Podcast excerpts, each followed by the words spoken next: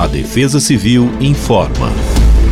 Nesta segunda-feira, 15 de janeiro, o dia amanhece marcado pela variação de nebulosidade em todo o território paulista. E a tendência é de que ao longo da manhã o sol predomine cada vez mais. No decorrer das horas, a soma entre as temperaturas elevadas e a presença de umidade sobre a região devem contribuir para a formação de áreas de instabilidade, que favorecem a ocorrência de pancadas de chuva isoladas sobre todo o estado. Essas pancadas devem estar acompanhadas de rajadas de vento, além de possíveis descargas elétricas.